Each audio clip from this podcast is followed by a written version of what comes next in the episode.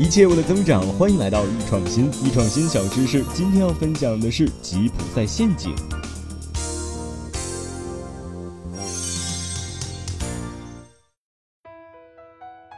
哎，在我们的生活中啊，有没有遇到过不讲信用的人？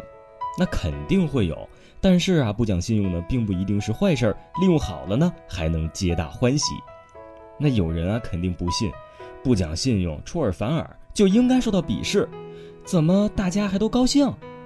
哎，别急，我们来讲一个非常普遍的例子，你肯定听说过，甚至啊亲身遇到过。你想买一批原材料呢，用于生产，在综合比对之后呢，相中了一家企业，于是啊双方坐下来谈判。卖家说呢，我们这批原材料啊已经是最低价卖给你们了，你们在市场上再也找不到第二家了。但是呢，你还是想要两个点的优惠，于是啊谈判暂时搁置。第二天呢，接着谈判。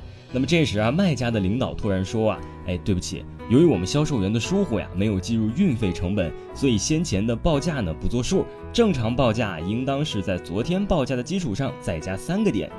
这时啊，你肯定在想，你这卖家也太不讲信用了吧？这才过了一天就涨价。于是你怒不可遏地跟他们吵了起来。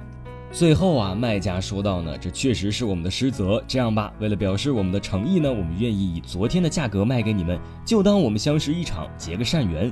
最终啊，双方成交，提高三个点呢，当然是不可能的了。但是买家呀，也不再提降两个点了。从这个案例，不知道你看出来了没有？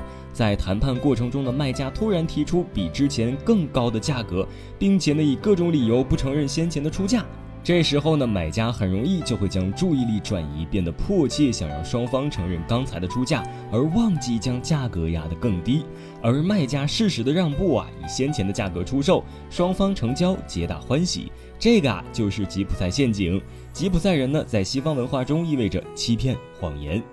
如果说啊，谈判桌的吉普赛陷阱你还认为比较遥远，那么生活中呢，是处处存在着吉普赛陷阱。比如啊。鲁迅先生就说过，中国人的性情呢，总是喜欢调和折中的。譬如说呢，这屋子太暗，说如果在这里啊开一个天窗，大家一定是不允许的。但如果你主张拆掉屋顶，他们就会来调和，愿意开天窗了。无论啊是在生活还是工作中，我们既可以利用吉普赛陷阱，或者识破他人的吉普赛陷阱，来达到自己的目的。好了，今天我们就分享到这里，下期见。